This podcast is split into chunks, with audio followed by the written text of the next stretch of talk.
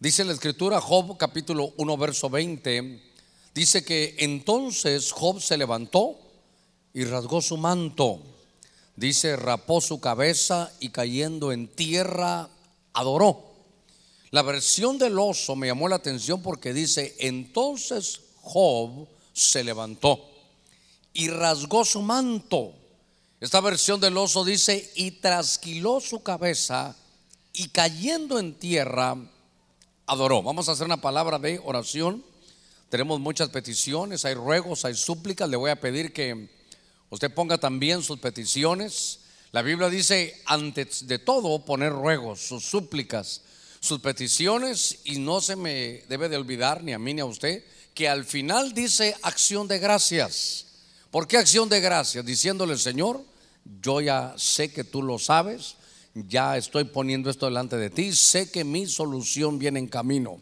Padre, en el nombre de Cristo te damos gracias esta, esta mañana, bendecimos tu nombre, gracias por lo que estás haciendo, gracias por tu amor, gracias Señor por lo que vas a hacer. Mira cada ruego, cada súplica, Señor, y cada petición lleva salud, lleva liberación, lleva Señor consuelo, lleva a cada hogar, Señor, la respuesta que cada uno espera.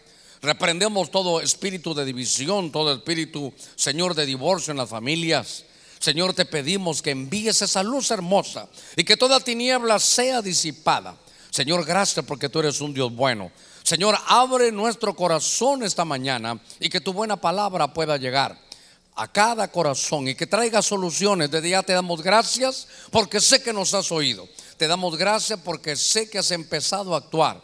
Te damos gracias porque ahora tengo reposo, estoy tranquilo. Señor, mi petición está en tu mano. En el nombre de Cristo, te damos gracias, Señor. Amén y amén. Gloria a nuestro Señor. A ver, démosle palmas fuertes a nuestro Señor. Gloria a Dios. Gloria al Señor. Este libro de Job es un libro que nos habla, hermano, de una de la historia de un hombre que era íntegro, un hombre que era recto, un hombre que de pronto le viene una, una prueba, una prueba tan grande como pocos hermanos humanos han tenido en la tierra. Un hombre que empieza a ser despojado, despojado de sus posesiones, despojado de, de su respeto, de su reputación. Un hombre que es tocado, hermano, en su familia. Un hombre que que no va a padecer de nada, hermano, durante un tiempo, pero que al final de esta calamidad también, hermano, se enferma. La enfermedad no es una enfermedad ancestral, no es una enfermedad por pecado, sino que es una enfermedad donde Dios, hermano, lo va a probar. Cuando Él se entera de lo que había sucedido, cuando Él se entera de todas las situaciones que habían pasado, hermano, los límites que alguien puede soportar, dice que este hombre, dice ese verso 20, que Job se levantó. Cuando se dio cuenta de lo que había pasado, rasgó su manto como, como manifestando, hermano, eh, ese dolor que había en su, en su alma y en su corazón. Pero me llamó la atención que también trasquiló su cabeza, dice esta versión del oso. Y dice que cayendo en tierra, hermano, adoraba al Señor. Hace algunas eh, semanas hablamos un poquito una diferencia que es importante verla, porque en la Biblia, hermano, se habla, usted sabe, está plagado, lleno ahí de pastores, de, rebaños, de, ovejas. Es más, Jesús dijo, yo soy el buen pastor. En la Biblia se nos tipifica también como, como ovejas. Y entonces, al ver este, este pasaje, cuando la oveja va creciendo y desarrollando, usted sabe, su, su, pelaje, su, su lana es, es importante. Y entonces hay dos maneras de quitar esa lana. Fíjese que cuando se habla de esquilar, dice que es cuando el pastor agarra, hermanos, sus tijeras, sus podadoras, algún cuchillo especial, para poder quitarle a la, a la oveja eso que, que ya le está estorbando, está ayudándola está ayudando a la oveja y eso se llama esquilar. Pero cuando no se le ayuda, sino que se tiene, hermano, un, deseo eh, más comercial, es un deseo, hermano, terrible. Dice que que trasquilar es quitar parte de una, una cosa y dejarla incompleta. Es como despojarlo para que quede incompleto. Es cortar, hermanos, sin orden. Entonces, cuando se esquila es de una manera natural. Dice que es para que cuando viene el tiempo de verano, ayudar a la oveja para que pueda estar más fresca. Pero apunté un poquitito que cuando se va a trasquilar, que es, eso ya no es natural, sino que eso es, hermano, como para comercializar con la lana. Dice que dejan que se ensucie, que se arrugue, porque eso va a producir una mejor ganancia para ellos. Sin embargo, cuando se esquila, hasta se puede infectar, hermano, la, la, oveja. Algunas hasta terminan, hermano, con infecciones y mueren. Entonces me di cuenta que una cosa es esquilar y la cosa es, y otra cosa es trasquilar. Y ahora entonces me doy cuenta que Job dice que fue trasquilado. Entonces, cuando se habla de trasquilar, entro de lleno al mensaje, cuando se habla de trasquilar es, hermano, que lo despojaron, que le quitaron algo para dejarlo incompleto, que le pudieron haber dejado una infección, que le dejaron algo en el alma. Por eso Job dice, miren lo que me ha pasado, estoy triste. Él rompe su manto y dice que él mismo, mire hermano, se trasquila su, su cabeza. Otras versiones dicen, se rapó. Estaba manifestando que, lo despojaron. Le quitaron, hermanos, sus casas, le quitaron sus posesiones, le quitaron a sus hijos, le quitaron, hermanos, su, su salud, su respeto, su reputación. Entonces él se siente despojado y dice la Biblia que a pesar de que estaba trasquilado, él no entendía. Decía, Señor, pero si yo te he buscado, no hacía falta que fuera un ancestro, que fuera una enfermedad, hermano, enviada por alguna situación negativa, sino que simplemente era una prueba. Y dijo, Señor, esta prueba de ser trasquilado, de que he sido despojado, de que he quedado incompleto, es tan grande. Pero a pesar de eso, dice que hermano fue a las rodillas y finalmente ese hombre adoró al Señor. Qué, tremendo poder adorar en medio de que nos están trasquilando. Por eso para mí es importante en el inicio hablarle que esquilar es, en beneficio de la, de la, oveja. Viene el verano, no para que no se acalore, es, le hacen un favor. Pero yo no voy a hablar de esquilar, otro día voy a hablar de esquilar. Estoy hablando hoy de que hay muchos en la Biblia, hermano, que fueron trasquilados. Fíjese que Después de tomarme unos minutitos para, para, poder entender la diferencia, porque usted va a ver en la Biblia que varios tenían esquiladores, que, que muchas de las ovejas fueron esquiladas, eso está calidad. Pero cuando se habla de trasquilar, lleva algo, hermano, que es como despojo, es como que va a causar problemas, es que causa dolor, infecciones. Y entonces, fíjese que quiero empezar el, el mensaje para desarrollarlo aquí con usted. Quiero que me acompañe al segundo libro de Samuel. En el capítulo 10, segundo libro de Samuel, capítulo 10, en el verso 4, hay unos hombres que son siervos, hermanos de David. Hay unos hombres que, es más, fíjese que no solo eran siervos, eran enviados de parte del rey. Es decir, que eran jóvenes escogidos, eran gente que, que no solo estaba en el reino, sino que estaban, hermanos, a servicio del rey. Y fíjese que en este pasaje, espero que ya lo tenga por ahí en 2 de Samuel, capítulo 10, verso 4. Dice que entonces había otro rey, hermano llamado Anún. Tomó los siervos de David. Esta versión dice, dice, les rapó la mitad de la barba. Les cortó los vestidos por la mitad hasta donde usted ya sabe. Y los despidió.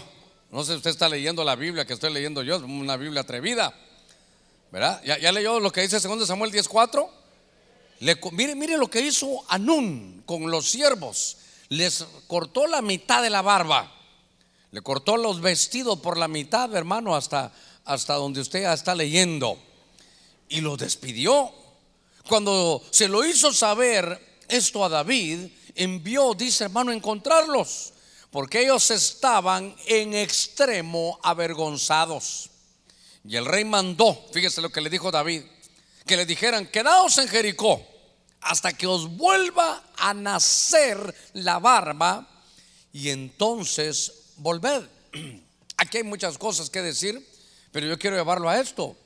David eh, había enviado a una comisión a sus siervos. ellos no estaban haciendo algo por, por iniciativa propia.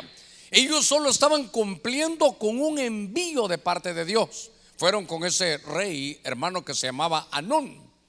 Pero este rey Anún era, era un rey, fíjese que cuando uno lo, lo, ve, este Anún era hijo de un rey que se llamaba Nahas o Najas. Y Nahas lo que era significaba serpiente. Quiere decir que este Anún es hijo, hermano de la serpiente. Y entonces lo que hace es que cuando llega, hermano, mire, no reconoce a los enviados no reconoce a los siervos, no reconoció a aquellos que venían de parte de David. Y entonces lo que hace, hermano, es que les rapa, los, los trasquiló. Les quitó, hermano, la mitad de la barba. Y entonces dice que le corta los vestidos hasta donde su pastor tiene el saco. Y entonces los dejó avergonzados. Ellos eran, ellos eran siervos de Dios. Y entonces, fíjese que habrá muchas cosas, porque aquí, si lo queremos espiritualizar, primero la barba en la Biblia eh, significa en algunas oportunidades, claro, edad, significa también madurez y en algunos momentos significa hasta, hasta sabiduría.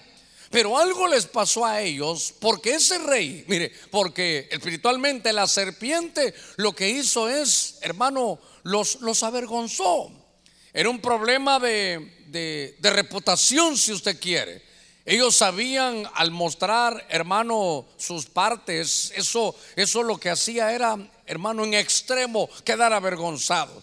Eso como que hablaba de que si lo queremos espiritualizar, porque ese es, ese es mi deseo poder llevarlo a esto, como que hablara de la barba, de la reputación, del, hermano, si usted quiere, del testimonio, porque lo que la serpiente había hecho a los siervos, hermano, no, ellos no estaban en desobediencia.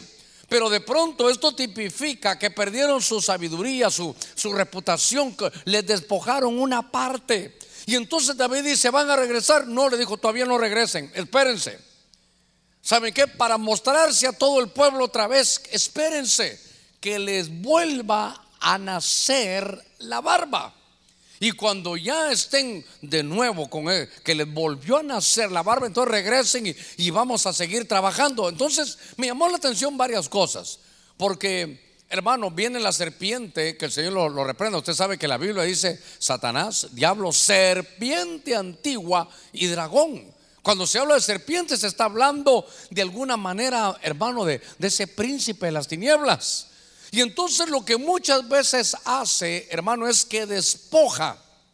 Fíjese, despoja a la gente de, de su reputación, de su buen testimonio. Como que se cometen algunos errores que evidencian, hermano, que, que, faltamos al testimonio, que faltamos, que es una falta, hermano, si usted quiere, de, reputación. Es una, es una falta donde algo nos, nos produce vergüenza. Y mire qué sabio David, hermano. David nos dice, vengan, los voy a exhibir así.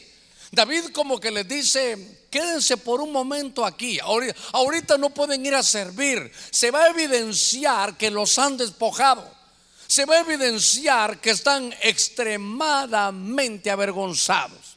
Yo no quiero exhibirlos con su vergüenza. Yo no quiero que ustedes se, eh, que la gente se dé cuenta de eso. Eso es una tarea paternal, eso es una tarea, hermano, de, de, un, de un pastor. Esa es la tarea. Yo creo que eso ya no se hace en ningún lado, esto que le voy a contar.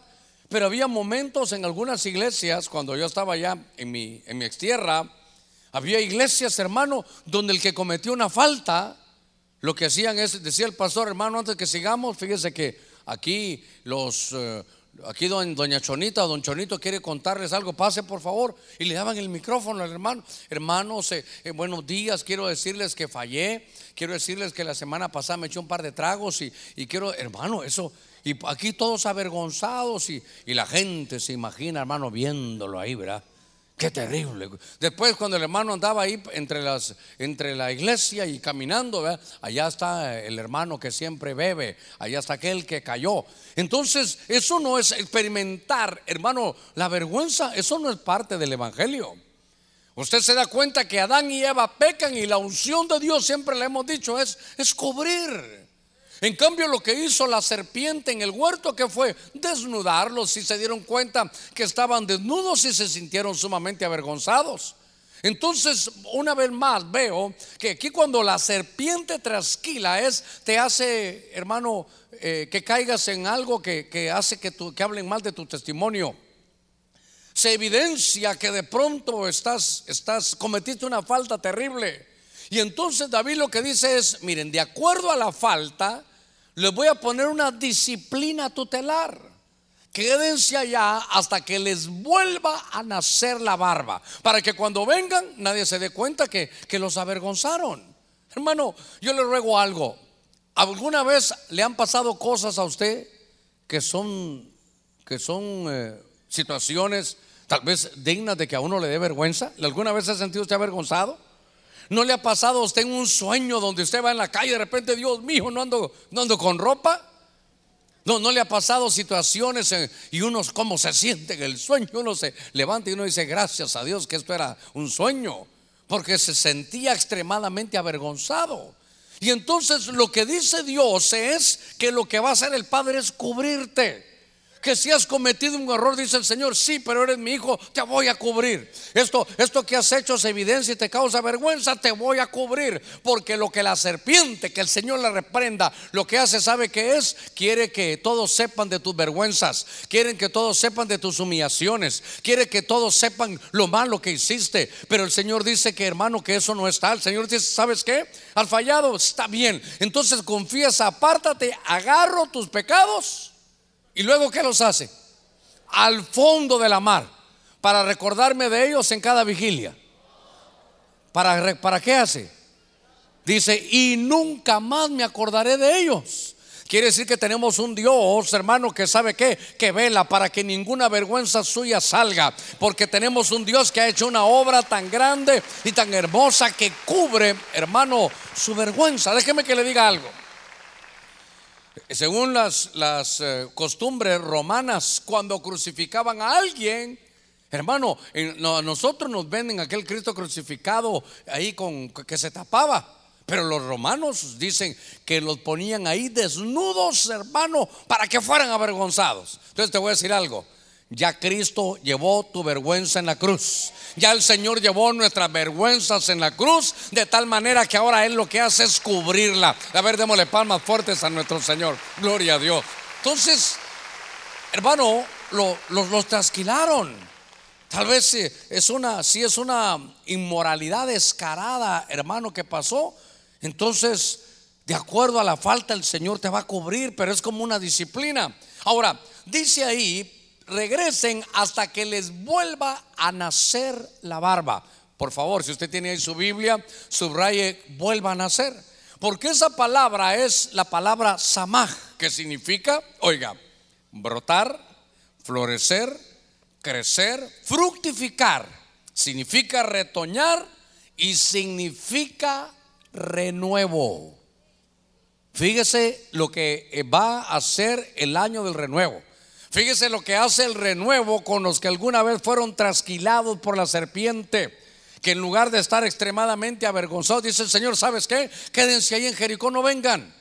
Mire, que le vuelva a nacer la barba. Eso significa que vuelva a surgir, que vuelva a brotar, que lo que, que lo que te despojaron vuelva a salir, que lo que te había quitado la serpiente vuelva a nacer, que lo que la serpiente te había quitado para que te sintieras incompleto y que te sintieras avergonzado, viene el renuevo, hermano, y va a salir todo aquello que alguna vez lo despojaron. Si le despojaron, hermano, de su, de su testimonio, de su reputación, este es el año que Dios se lo va a devolver para que estemos completos delante Él. Démosle palmas fuertes a nuestro Señor. Gloria a Dios.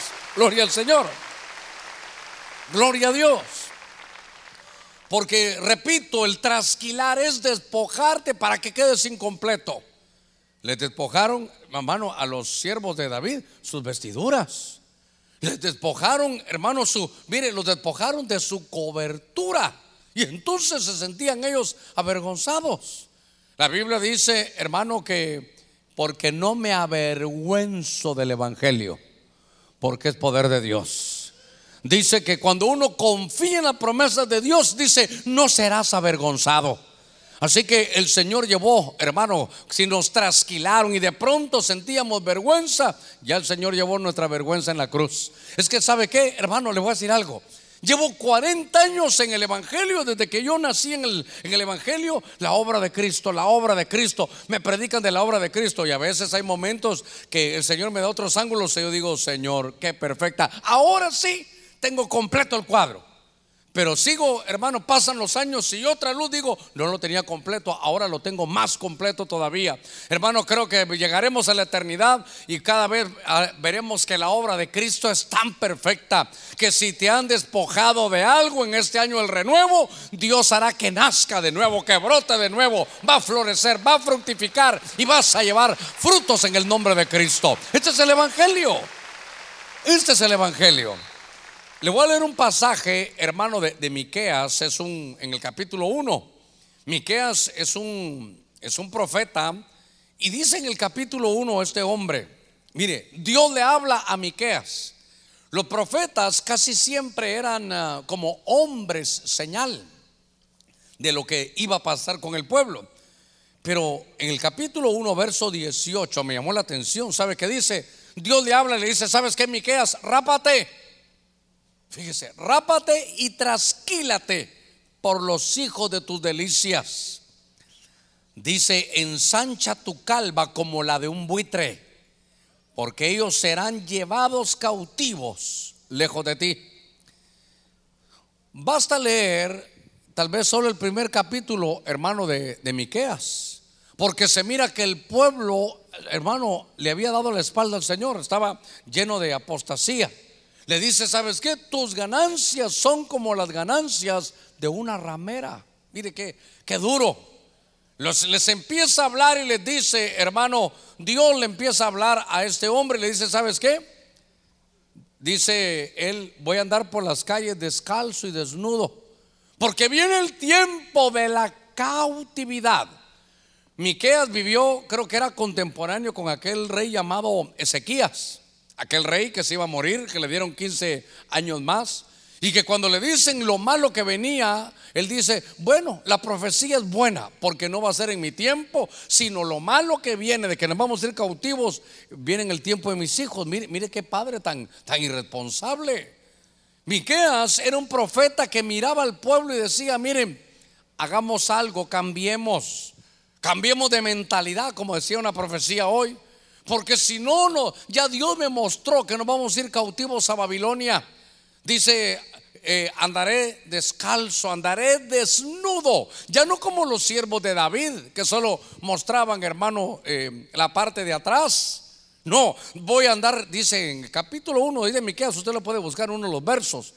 Del capítulo 1 dice, voy a andar desnudo, voy a andar descalzo y voy a andar, dice, eh, aullando como chacal, voy a estar gritando como los avestruces. Pero ¿por qué eso? Porque él decía, viene la cautividad. Por eso le dijo Dios, mire, qué tremendo, hermano. Mire cómo eran los profetas de aquel tiempo. Le dice Dios, rápate y trasquílate. Imagínense ser, ser profeta. No sé cuántos quieren ser profetas, gloria a Dios. Yo creo que mejor me quedo como pastor. Porque los profetas eran como hombres señal. ¿Sabe usted que Isaías anduvo desnudo en las calles y descalzo también? Y la gente le decía, Isaías, pero ¿por qué haces esto? ¿Qué pasa? Es que dice Dios que ya no sabe cómo llamarle la atención. Ando desnudo y descalzo porque así van a los van a llevar cautivos a Babilonia si no dejan las obras que están haciendo. Mire qué cosa terrible. Dice que salía descalzo y desnudo, igual que hermano que Miqueas. Entonces la gente decía, pero tú siervo de Dios, estás loco llamaba la atención en las calles. ¿Por qué andas así? Dice Dios que así los van a llevar desnudos y descalzos, los van a trasquilar, los van a rapar, van a ir, dice, como la, como la cabeza de un buitre. ¿Por qué? Porque se han olvidado de Dios. Porque los sacerdotes, los ministros, ¿saben qué? Se han vuelto, hermano, gente que solo está detrás del dinero. ¿Saben qué se han convertido? Se han convertido ustedes en gente que despoja al pueblo. Se han convertido ustedes en gente que, que ya no tiene santidad, que tienen doble vida. Y empezaba, hermano Miqueas, a decirle eso. Y la gente, hermano, ni así se, se convirtió. Cuando la gente le preguntaba, ¿por qué estás rapado? ¿Por qué estás trasquilado? Es que es la señal de que van a ir cautivos a Babilonia. ¿Por qué estás descalzo y desnudo? Porque así nos van a llevar a hombres, a mujeres, a viejos y a niños. Fíjese que la historia marca que cuando llegó Babilonia, y hermano, agarran al pueblo, lo está sitiado, hermano Jerusalén, y lo agarran para llevarlo. Dice que no les importaba que fueran hermanos jóvenes o viejos, que fueran niños o, gente madura, no les importaba. Ahí los llevaban, hermano, descalzos, los llevaban desnudos y los rapaban a todos. Entonces, cuando yo veo a Miqueas, Miqueas está diciendo, estoy rapado y trasquilado porque es la señal. Yo soy un hombre señal, decía hermano aquel hombre que era un profeta, porque así está el pueblo, así van a llevar al pueblo. Y hermano, usted sabe que la gente no, hizo caso ni así. Pensaron que Miqueas estaba, hermano, estaba loco. Y no solo fue Miqueas, fue Isaías, fue Ezequiel.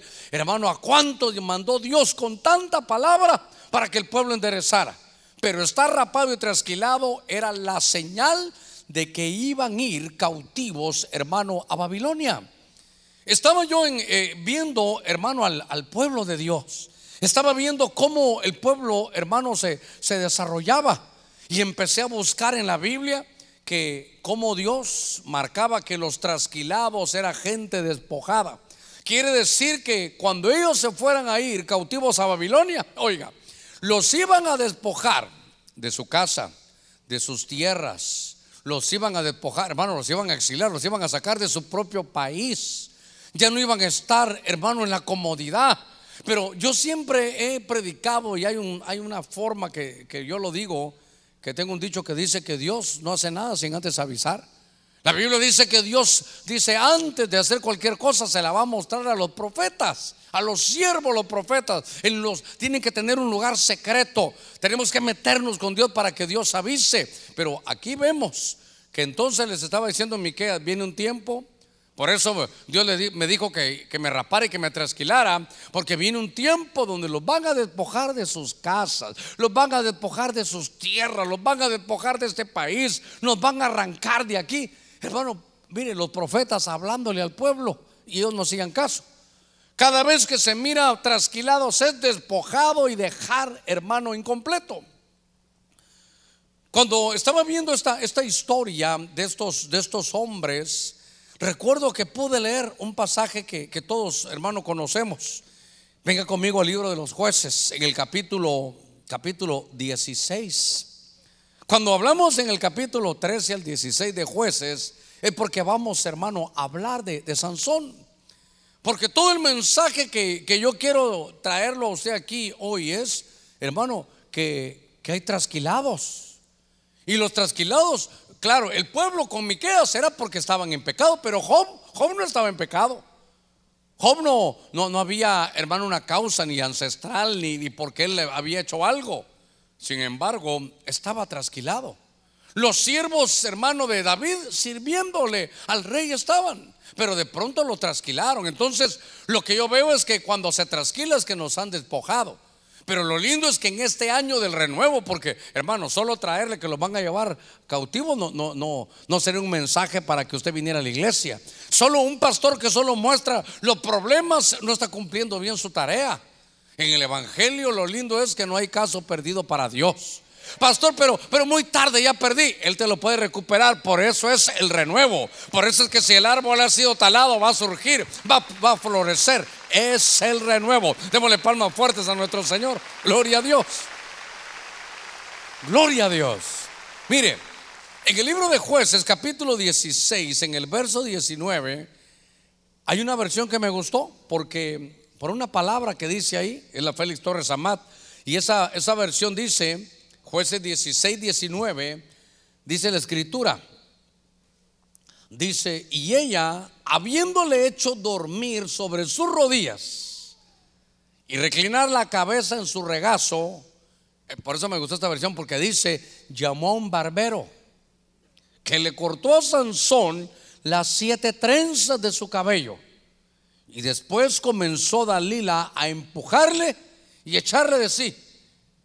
Dice, pues al punto, dice, le que le había desamparado, le desamparó, hermano, la fuerza. Entonces, aquí veo un hombre que está despojado. Aquí veo un hombre que dice la escritura que era, usted recordará la vida de Sansón, era un ungido. Era un hombre que traía desde antes de nacer su comisión, su ministerio, su, su oficio. Él iba a ser, hermano, el, el garrote de Dios para contra los filisteos. Para eso lo llamaron a él. Él ya tenía, le dijo Dios, ¿sabes qué? Te voy a dar una unción tremenda. Y la unción que te voy a dar es una fuerza sobrenatural porque tu ministerio, tu desarrollo, tu oficio, tu comisión en la tierra es vencer a los filisteos, enfrentarlos y vencerlos. Ese era lo que Dios había hecho, hermano, para, para Sansón. Sin embargo, mire, hermano, que el Señor lo reprenda al diablo. Porque lo que hace el diablo es, primero, había que ver cómo hacer caer a un ungido. Y por eso es que Dalila le preguntaba, dime cuál es el secreto de tu fuerza. Yo veo que eres un guerrero tremendo, pero lo que quiero es quitarte la fuerza. Y él, hermano, no decía nada. Recuérdese que él era un hombre como un nazareo. Él tenía un voto con Dios. Él tenía, desde, antes de nacer, tenía un voto de estar consagrado para Dios. Lo hemos platicado en algunas otras oportunidades. La gente dice es que en el pelo estaba la fuerza. El pelo solo era el símbolo de que él estaba consagrado para Dios. ¿Cuántos queremos tener fuerza en el Evangelio? ¿Quiere tener fuerza en el Evangelio? La fuerza está de acuerdo a su consagración. De acuerdo a cómo nos consagremos al Señor, esa es la fuerza espiritual que tenemos. ¿No le ha pasado, hermano, que viene una tentación y que fácilmente la, aceptamos y tropezamos? No tenemos fuerza frente a eso. Pero cuando nos consagramos, hermano, mire, como una mañana como esta que venimos a participar de la mesa del Señor, una mañana como esta que le decimos, Señor, voy a empezar bien. Y entonces, cuando vengan las tentaciones, en lugar de ver qué se hace, a quién se llama, a quién se le contesta, qué se mira, qué se dice, qué se hace, de acuerdo a lo que a usted, hermano, le pase, lo que hay que hacer es ir a las rodillas y decirle, Señor, que ahorita estoy siendo tentado, ahorita me dan ganas de, de, hacer esto, de hacer lo otro, ahorita tengo deseo, Señor, de ir a echarme un par de tragos. Usted como no tiene ese problema, usted dirá, no, eso no pasa. Pero hay algunos que sí, hermano, que solo de pensar en un vaso de cerveza, hermano, que esté sudando, empiezan a sudar ellos como el vaso también. Pero, pero eso así es a cada uno, hermano, tendrá sus, sus problemas. Pero qué lindo es que cuando uno está consagrado, uno va a la rodilla, Señor, ayúdame, estoy a punto de caer y de repente cae la unción de Dios. Y entonces te hace fuerte. En medio de tu debilidad, Dios empieza a perfeccionar. ¿Por qué? Porque la fuerza del ungido está en su consagración. Entonces el pelo tipificaba la consagración. Entonces el diablo entendió, que el Señor lo reprenda, entendió, este tiene fuerza porque está consagrado. ¿Y cuál es la simbología? El pelo. Entonces lo que voy a hacer es quitarle su consagración. Lo que el enemigo, mire, lo que el barbero de Filistia quería es cortarle el cabello. ¿Sabe qué era? Quitarle su consagración. ¿Qué quiere el diablo? Que pierdas tu consagración. Y, y sabe que a veces, hermano, hace hasta con versos bíblicos ahí te lo da. Sí, hasta con versos bíblicos mal entendidos. Ah, esta es la gracia de Dios. Yo, yo soy un predicador de la gracia, me saboreo la gracia. Pero que tu libertad no caiga en libertinaje. Hermano, ¿verdad que somos salvos desde antes de la fundación del mundo? Ahora, al saber esa verdad, ¿qué te provoca? ¿Qué te provoca saber que ya eres salvo? Si te provoca, Señor, gracias, qué agradecimiento, te voy a seguir toda la vida, entonces ya naciste de nuevo, estás calidad. Pero, ah, ya soy salvo, ah, vaya, salvo siempre salvo, entonces una, voy a tener un par de mujeres, voy a ir aquí, porque al final mirará Dios cómo me va a salvar. Eh, me parece que no has nacido de nuevo. Porque cuando uno nace de nuevo se va a evidenciar la vida de Dios. Ahora, déjeme volver a este punto, porque mire lo que hizo, lo que hicieron los filisteos. Llamaron un barbero. Pero hermano, para que a uno le corten el pelo, yo no sé si, si usted alguna vez cuando fue a cortarse el pelo, ¿alguna vez se ha dormido con el barbero? Y cuando usted se levanta le, y le cortaron mucho el pelo, le dicen a uno de broma, ¿verdad? te dormiste en el caballito, le decían a uno, ¿verdad? De niño, porque a uno lo ponían en un caballito y cuando uno, creo que solo le ponían una palangana encima y, ¿verdad? Ahí, ahí quedaba ese, ese estilo, hermano, de, de pelo. Pero mire lo que hacía, hermano, el enemigo con, con el ungido Sansón, le decía a Dalila, ¿por qué no recuesta? Mira, aquí están mis piernas de, de almohada. Hermano, Dalila, a verse una mujer hermosa. Usted estaba soltero como Sansón y aparece una chava y le dice, fíjate que tengo un poquito de sueño, aquí están mis piernas para que duermas. hermano, ni dos, ya será de Dios, decía Sansón, hermano, para ir a dormir ahí. Entonces Dalila lo duerme en las piernas. Y cuando ya lo tiene así, llama a un barbero, hermano, llama al barbero. Y llega el barbero de Filistia y ve que tiene las siete guedejas, que son los siete espíritus de Dios. Y llega el barbero y le corta, hermano. Al cortarle el cabello, las siete guedejas, le quitaron la unción, le quitaron la fuerza. ¿Sabe qué? Primero implica lo que yo le decía, hermano, perdió su consagración. Pregúntale que está en la par suya, ¿estás consagrado para Dios? Porque cuando uno, no, si, si Dios ya sabe quién soy, y sabe qué, lo sacan uno, así es el hermano Germán. Que Dios nos eligió así como somos, así que Él mire qué hace conmigo. Yo soy mujeriego, soy apostador, soy mujeriego, hago aquí, también me gusta esto, me gusta el otro. Ya sabrá Dios qué hace. Me parece que no ha nacido de nuevo. Pero Sansón llega y de pronto, hermano, llega el barbero y lo trasquila, lo rapó. Y entonces le quitó su consagración. Y al quitarle su consagración, hermano, perdió la fuerza. Que este año, hermano, no nos quiten nuestra consagración. Este año que estamos hoy comenzando, sentarnos a la mesa, el Señor, dígale, Señor, me voy a consagrar como nunca me he consagrado. Voy a mantener la fuerza para que el enemigo, Señor, no me quite esta bendición. Y entonces dice hermano que, que lo, lo, le quitaron su consagración. Y como él jugaba con el pecado, entonces él se levantó y dijo, ah, otra vez voy a salir como las otras. Pero cuando vio, hermano, no sintió la fuerza. ¿Qué pasó? Y cuando sintió, hermano, le habían despojado su fuerza. Trasquilar es que te despojaron algo y te dejaron incompleto. Dice que entonces lo que hicieron con Sansón, ¿se recuerda qué más le hicieron después de que perdió su fuerza? Lo atacaron y le sacaron los ojos. Le despojaron su visión, hermano. Se quedó sin visión. ¿Sabe qué es en la Biblia? El pueblo sin visión, hermano, se descarría, se, se pierde. Entonces le quitaron su, su visión y luego, hermano, lo encadenan y lo ponen a trabajar, se recordará usted, en un molino, ahí, a darle vueltas al molino, en un círculo vicioso, ¿sabe qué? Fue, va de darle vueltas y vueltas y no ir a ningún lugar. Cuando el enemigo nos quita la consagración, nos quita la visión, usted analícelo, seguramente en algún punto de la vida que llevamos de cristiano nos ha pasado, estamos en un círculo vicioso.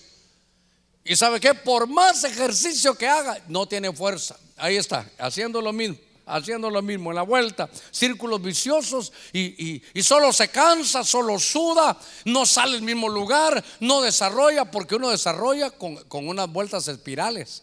La espiral es una, es una forma que nos habla de, de desarrollo, que cada vez usted tiene más.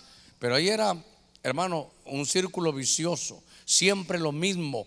Entonces dice la escritura que aquel hombre, hermano, estaba ya sin fuerza.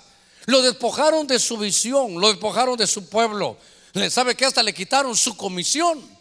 Pero entonces dice la Biblia que estaba ahí, hermano, delante de Dios, estaba en el molino y diciendo, perdí mi comisión, ya, ya. Mire, ¿cuándo empezó a perder su comisión, su visión? Desde que ya no se consagró. Cuando uno deja de consagrarse al Señor, entonces, hermano, empieza, mire, y es que ahí, está, ahí están los, los barberos, hermano. Fígaro fi, Fígaro fa, Fígaro fi, Fígaro fa, Fígaro, Fígaro. Y usted está cantando Fígaro, Fígaro, pero ya perdió todo. No, el próximo domingo, ¿qué es? Presentación de niños, la visión. No, hombre. Por un culto que no venga, no me voy al infierno. Lo ha dicho el pastor. Dice que tranquilo. Primero, primero mi familia. Y, y, hermano, y uno sabe que se está poniendo excusas. Entonces el otro domingo ayuno. Yo la verdad estoy, tengo una gastritis, entonces no puedo ayunar. Y para no romper la atmósfera de los santos de Benecer, creo que me voy otra vez a la playa, hermano. En la playa aparte la vida es más sabrosa. Cuando usted sienta, ya no viene. Porque usted se dejó quitar su consagración. Y luego de que no tenía la consagración, perdió su fuerza espiritual. Y luego ya no tiene visión. Y luego está en un círculo vicioso. Pero ya, ya, ya está ahí dado. Pero fíjese que lo lindo en este año, el año del, del renuevo. Baje sus ojitos al verso 22. Ahí estaba ya Sansón, hermano. Pero, pero dice, pero el cabello en su cabeza comenzó a crecer de nuevo después de rasurado, después de trasquilado, comenzó a crecer de nuevo. Una vez más, lo mismo que en 2 Samuel 10:4 con los siervos de David, es la palabra samaj, que significa, una vez más, brotar, florecer, crecer, fructificar, retoñar, significa renuevo. Aunque el barbero de Filistia te haya quitado tu consagración, aunque ya no eres el mismo de otros años porque perdiste la visión, pero hoy te sentaste y dijiste voy a retomar esto, voy a participar del pan y del vino, ya no voy a ver echarle la culpa a la gente, yo voy a decir, voy a revisarme a mí mismo, te voy a decir algo, tu pelo empieza a crecer, tu consagración empieza a crecer, empieza a crecer tu visión de nuevo, empiezas a recuperar tus fuerzas y vas a ser el ungido que Dios siempre ha querido que sea. Démosle palmas fuertes al Señor. Este es el año del renuevo. Este es el renuevo. Para que usted y yo entendamos esto renuevo. Porque hermano, ¿a cuántos es, Mire, esta carrera es muy larga. Eh, esta carrera es larga, hermano. Y es carrera. Es carrera. Entonces lo que tú tienes que hacer es correr a su paso, tranquilo, tranquilo. Corra a su paso. Pero es una carrera muy larga. Esto no es del mes de enero, esto no es de que eh, preparémonos para lo que viene en Semana Santa, esto no es para... No, no, no, esto es de todos los días. Esto es un estilo de vida. Por eso decía una profecía hoy, hermano, renovemos el espíritu de nuestra mente. Esto no es eh, en este enero, como todos dicen, ¿verdad, hermano? Que en enero se llenan los gimnasios, ¿verdad, hermano? Se llenan los gimnasios. Pastor, ya le conté, ¿verdad? Pastor, perdí 800 calorías, las bajé de voladita. ¿Qué ejercicio hiciste? No, boté dos tamales, dice el hermano, ¿verdad? Se me cayeron dos tamales, ahí se fueron todas las calorías. Eso. Y entonces enero, hermano, 15 de enero, 20 de enero, 30 de enero, febrero ya solo fui para el día del cariño. Marzo, marzo finales, otra vez como viene abril, la última semana antes de hermano de, de ir a la Semana Santa otra vez. Después de la semana volvimos a llenar el tanque. Entonces, esto no es por temporadas. Ahora lo que, lo que me llamó la atención es que este hombre, hermano, le empieza a crecer de nuevo el cabello. Le empieza a crecer, dice Dios, te voy a devolver tu fuerza, tu visión, tu comisión. Este es un año el renuevo, porque entonces viene Dios y lo que te habían despojado, lo que te habían, hermano, trasquilado, Dice el Señor, lo voy a hacer que nazca de nuevo. Te lo voy a poner otra vez, voy a ponerte tu consagración, te voy a poner visión, te voy a devolver la fuerza, te voy a hacer el ungido que siempre he querido que seas. Hermano, nos vamos a recuperar en Dios. Esta no es tarea de hombre, es tarea del Espíritu de Dios, porque es un año de renuevo. Démosle, démosle palmas fuertes a Él. Gloria a Dios. Y es que, hermano, este Sansón tremendo porque solo se tocó y, ¡eh! Otra vez.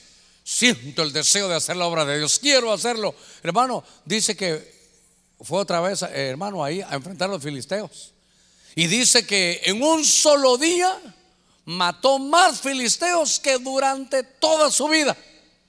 El que experimenta el renuevo de Dios va a vencer enemigos que nunca habías podido vencer. Dígame, ¿cuándo pudo vencer hermano Sansón? ¿Cuándo venció hermano Sansón a los filisteos?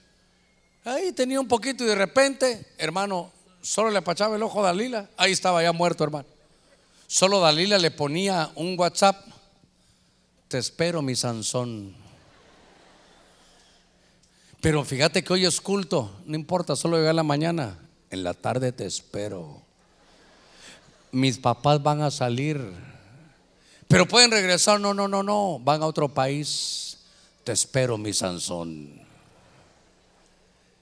Fíjate que fui al culto. No le hagas caso al pastor. Te espero, mi Sansón. Pero todavía hay un clima frío. Pues yo siento calor y voy a estar con ropa fresca, mi Sansón. Y el otro, por Sonsón, se fue a meter, hermano. El enemigo va a querer llevarte, pero tú estás en el año del renuevo. Y Dios ha decidido recuperar todo lo que te habían despojado. Ah, qué lindo este año. Dios te va a renovar, Dios va a hacer cosas nuevas. Y mire, solo vino ese renuevo sobre él y venció los enemigos que no había podido. En un día venció lo que no había vencido en toda la vida. Cuando experimentes este renuevo, tú mismo vas a venir a contar las experiencias maravillosas, porque ya estabas, hermano, despojado, ya no tenías visión, ya no tenías consagración, estabas allá olvidado. Pero en este año dice Dios, te voy a hacer nacer otra vez todo aquello que el enemigo te había despojado. Vas a estar completo, vas a estar lleno, vas a estar íntegro. Es un año hermoso el que Dios nos ha dado para este año. Démosle palmas fuertes a nuestro Señor. Aleluya. Gloria a Dios. Mire, Primera de Corintios capítulo 11, verso 5. Primera de Corintios capítulo 11, verso 5. Fíjese que dice la escritura pasajes que usted y yo conocemos, pero dice, pero toda mujer que tiene la cabeza descubierta mientras ora o profetiza, deshonra su cabeza, porque se hace una con la que está como. Ah, se hace una con la trasquilada, se hace una con la que está rapada. Porque si la mujer no se cubre la cabeza, que también se corte el cabello. Pero si le es deshonroso para la mujer cortarse el cabello o raparse, que se cubra. Y entonces aquí, hermano, hay Usted sabe que Primera de Corintios nos está hablando aquí de, hermano, de la manera, es, el orden del culto. Es el orden del hermano del Nuevo Testamento, es el orden apostólico del culto. Que toda mujer que ora profetiza, que se cubra su cabeza. Porque si se cubre, dice hermano, está honrando su cabeza, número uno. Y dice que también a causa de los ángeles, número dos. Esto, esto es, hermano, el Nuevo Testamento y me llamó la atención cómo está toda la figura en el Antiguo Testamento para aplicar en el Nuevo. Porque aquí no solo voy a ver, hermano, a la mujer propiamente dicha, sino también puede tipificar, hermano, la iglesia. Déjeme que, que le diga esto. Entonces, cuando la mujer ora o profetiza y se cubre, está honrando su cabeza. Diga conmigo, honra. Y hay un verso que para mí siempre, hermano, es hermoso, porque dice que Dios honra a los que le honran. Y dice que los que no lo honran los tiene por viles. Es la, ahí, así lo dice la palabra. Entonces, ahí dice que entonces si no va a cubrirse para honrar, entonces se hace una. Se pone bajo el común denominador de los trasquilados. Dice la escritura de la mujer como que estuviera rapada. Y yo recuerdo, hermano, recuerdo que en la Biblia le acabo de hablar de Miqueas, que le dice, rápate y trasquílate, porque esta es la señal de los que se van cautivos a dónde? A Babilonia. Y entonces, por favor, póngame, póngame toda la atención en esto, póngame cuidado en esto. Entonces lo que está diciendo aquí es que la mujer que no se cubre cuando ahora profetiza, se está poniendo a una con la que está rapada. Y la rapada que es, según Miqueas, la que va camino a Babilonia, va cautiva a Babilonia. Pero ¿qué significa eso en el Nuevo Testamento? En el Nuevo Testamento Babilonia es confusión religiosa. Ahora, claro, entonces mire, cuando se ve también como la iglesia, la, la iglesia debe cubrirse. La iglesia, esto me habla a mí también de cobertura. Y cuando no se cubre, entonces se hace uno con la rapada. El, punto es que, le falta cubrirse la cabeza. Por eso a Sansón le quitaron lo que cubría su cabeza. La herida prácticamente es en la cabeza. Entonces lleva deshonra. Entonces usted va a ver que muchas iglesias, ¿sabe qué? Van a ir cautivos, hermano, a, a Babilonia. Entonces va a venir confusión religiosa, va a venir deshonra. Esta mujer que no se, hermano, que no se cubre cuando ahora profetiza, entonces no honra, entonces le viene deshonra.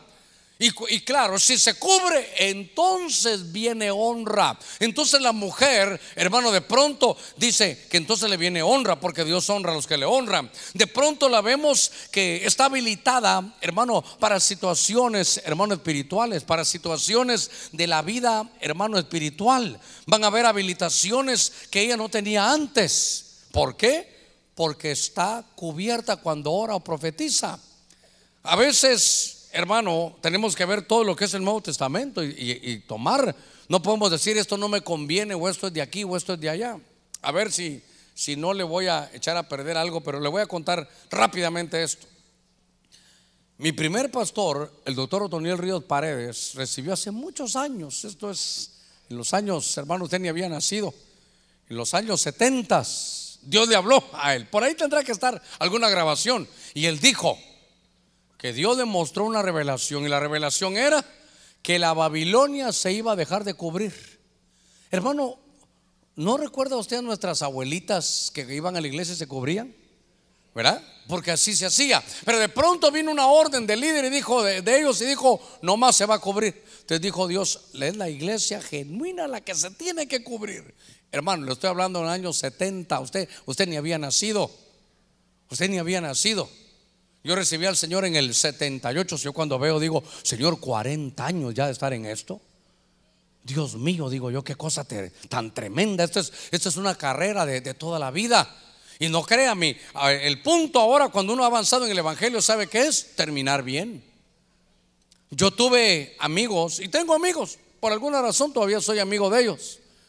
Hermano, crecimos juntos, nos desarrollamos juntos. Si algo pasó en ellos, no sé que de pronto dijeron, no, eso del, velo no, eso es la... Y hasta después, hasta con palabras feas, ese trapo no sirve para nada. Y dije yo, pero, pero si crecimos juntos en esto, yo te oí predicar de eso, te vi cómo tu esposa lo usaba. Y ahora, hermano, se perdió. ¿Por qué? Porque Dios honra a los que le honran. Porque ese es un, ese es un símbolo de, de autoridad, dice la escritura. Es un símbolo, hermano, que, que, donde se está honrando la cabeza. Y si se mira de parte de la iglesia, la iglesia que se cubre está honrando su cabeza. ¿Quién es la cabeza de la iglesia? Es Cristo. Y si no se cubre, dice, entonces te estás haciendo una con la que se rapa.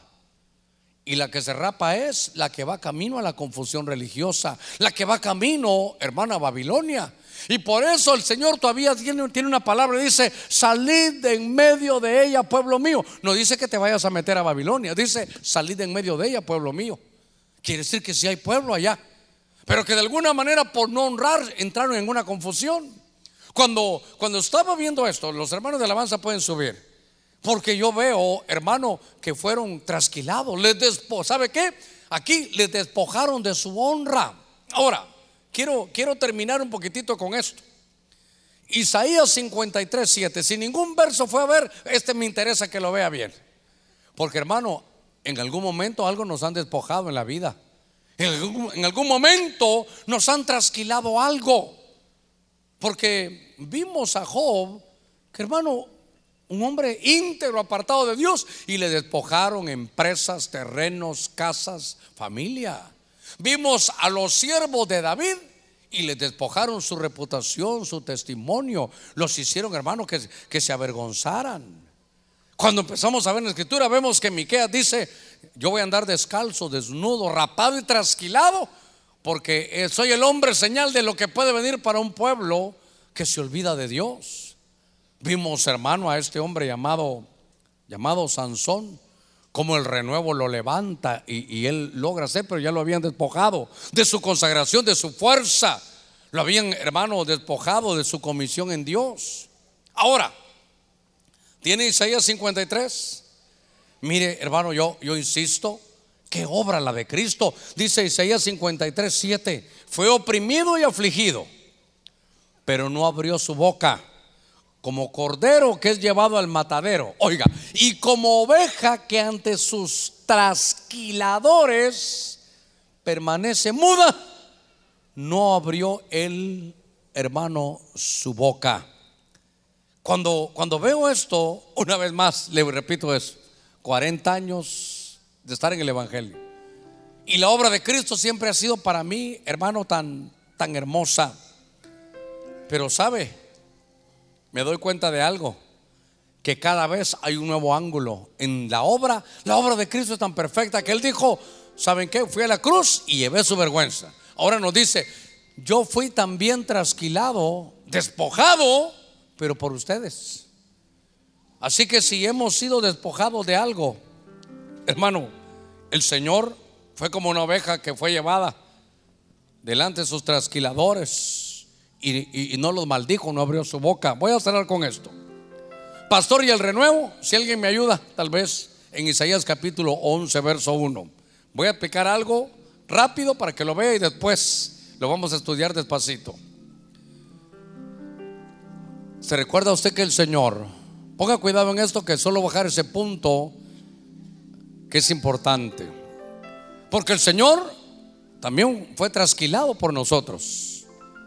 Para que todos los que alguna vez hemos sufrido, dice el Señor, yo llevé eso también en la cruz. La obra de Cristo es perfecta.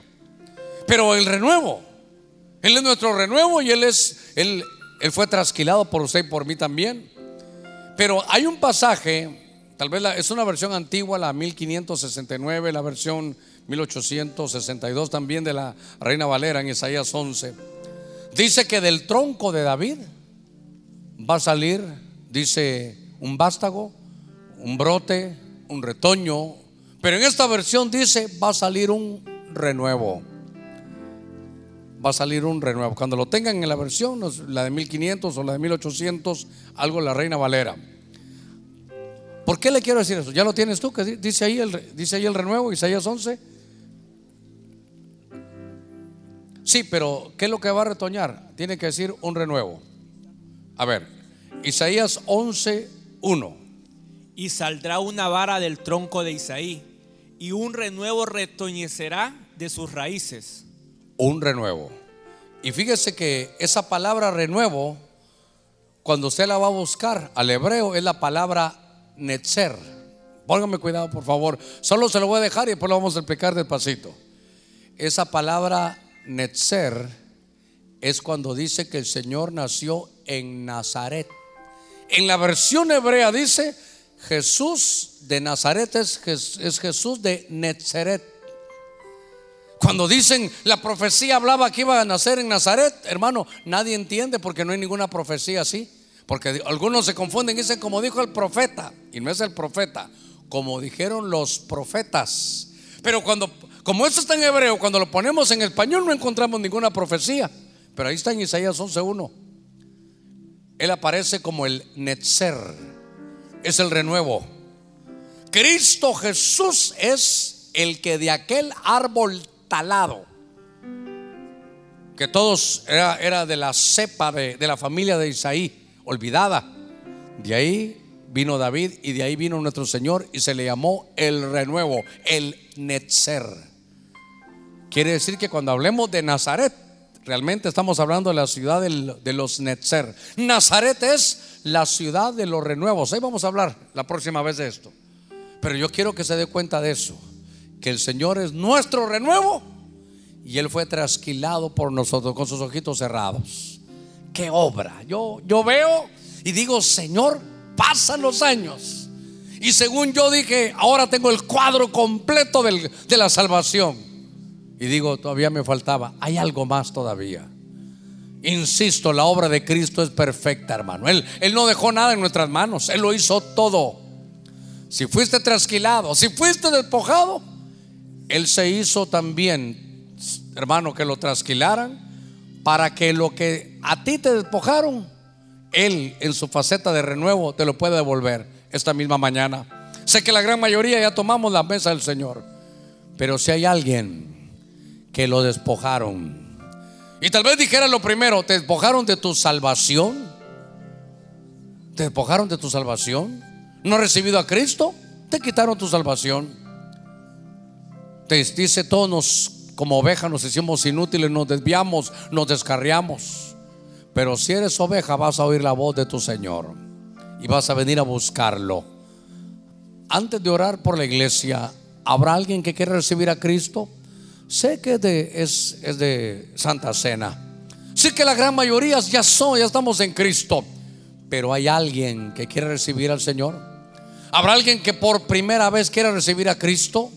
¿Habrá alguien que vino y después de todos estos años ya lo trasquilaron? Vino ya bien trasquilado, despojado. Pero hoy oíste que es un año en que nuestro Señor, nuestro Netzer, de Isaías capítulo 11, verso 1, el Señor es especialista para levantarse de en medio de las cenizas. Él es especialista en devolver lo que el enemigo te ha quitado. ¿Habrá alguien que va a recibir a Jesús? Le voy a rogar a toda la iglesia que nos pongamos de pie. Yo, yo sé que lo tengo que ministrar a usted, pero si hay alguien que va a recibir a Cristo, le ruego que donde esté corra, salga. Si ya no soporta, si hoy, hoy pudo ver su vida, cómo lo han despojado y quiere recuperarlo en Dios, lo que realmente el Señor quiere devolverte, le ruego que venga rápidamente. Hay fiesta en los cielos cuando un pecador se arrepiente, dice la escritura. Habrá alguien que va a recibir a Cristo, le ruego que venga rápidamente, que, que venga luego, rápido. No, no se vaya sin Cristo. Si has venido trasquilado, si has venido trasquilado, te robaron, te despojaron de tus cosas, venga Cristo, Dios te bendiga. ¿Habrá alguien más? Venga Cristo, Dios te bendiga, Dios te bendiga. ¿Habrá alguien más que va a recibir a Cristo? rápidamente que atiendan, a usted atiendan rápido. ¿Habrá alguien más que va a recibir a Cristo? Yo sé que el llamado es para usted, pero ¿habrá alguien que va a recibir al Señor? ¿Habrá alguien que necesita, que lo han despojado? Y a veces uno piensa que lo despojaron para siempre. Tal vez te despojaron tu familia, tu esposa, tus hijos, tu trabajo. ¿Habrá alguien que va a recibir a Cristo? Corra hoy, corra hoy. Él es tu renuevo, Él es el renuevo. Él dice que de un árbol talado, del árbol de Isaí que había sido cortado, Dios te bendiga, Dios te bendiga. Si todo lo ha probado y todo te ha fallado, venga Cristo, venga Cristo, venga Cristo. Dios te bendiga, Dios te bendiga. ¿Habrá alguien más? Qué lindo comenzar un domingo de Santa Cena así. Qué lindo decir, Señor, me despojaron. Yo no sabía, solo, solo experimentaba cómo me iban quitando todo. Cómo me quitaron empresas, cómo me quitaron tierras, cómo perdí mi casa, cómo me despojaron de la familia, cómo me despojaron de tantas cosas, de mi reputación, me hicieron caer y ya di mal testimonio, me, me mancharon la vida, te despojaron de eso, hoy te va a nacer de nuevo la barba, hoy te va a nacer de nuevo tu reputación. Hoy Dios va a limpiar tu vida. ¿Habrá alguien más? Dios te bendiga. ¿Habrá alguien más? No se vayas en Cristo. ¿De qué más te despojaron? como Sansón, creciste como un joven en una iglesia donde tenías fuerza, pero de pronto alguien te habló y te echó a perderte, te, te movió la doctrina. Y aquella libertad se te convirtió en libertinaje. Perdiste tu fuerza, tu visión, tu comisión. ¿No quisiera regresar? Lo lindo es que adentro de nosotros hay algo espiritual. El Espíritu Santo cada vez que el enemigo te rape, te trasquile, tú tienes que saber algo. De Dios tienes algo interno que, te, que va a brotar, que va a salir. El deseo de consagrarse está. Si eres hijo de Dios, el deseo de consagrarse está de nuevo contigo. No te vayas sin Cristo, no te vayas sin Cristo. ¿Habrá alguien más? Un minutito más. Iglesia, solo oremos un minutito más, un minutito más. Dile, Señor, a esa, alma que falta, tráela al que está luchando ahí en su, en silla, tráelo. El que está peleando mentalmente entre dos pensamientos, tráelo. Dios te bendiga. ¿Habrá alguien más? ¿Habrá alguien más que va a recibir a Cristo? ¿Habrá alguien más que está ahí en su silla peleando? ¿Qué esperas que te despojen más? ¿No quisieras venir hoy? Al que fue como una oveja a la cruz para que lo trasquilaran, para llevar todos tus despojos y llevarlos a la cruz. Cristo es nuestro renuevo. En el nombre de Jesús voy a abrir la invitación para los que ya conocemos de Cristo. Dios le bendiga, Dios le bendiga. Si ya conoces de Cristo y quisieras hoy que el renuevo, que nuestra oveja, que fue aquella cruz para que fuera trasquilado por ti y por mí, quisieras que te devolvieran lo que te han quitado, acércate hoy, ven hoy. Ya participaste del pan, ya del vino Hoy solo está para que marques tu vida diciendo, me voy a recuperar en Dios. Esto no es por obra humana, esto es por la obra perfecta de Cristo. Si tú, hermano, si tú, ya conociendo de Cristo como un ungido como Sansón, como un siervo del rey, como, como los siervos de, de David, te despojaron de tu testimonio, te despojaron de tu convicción, de tu visión.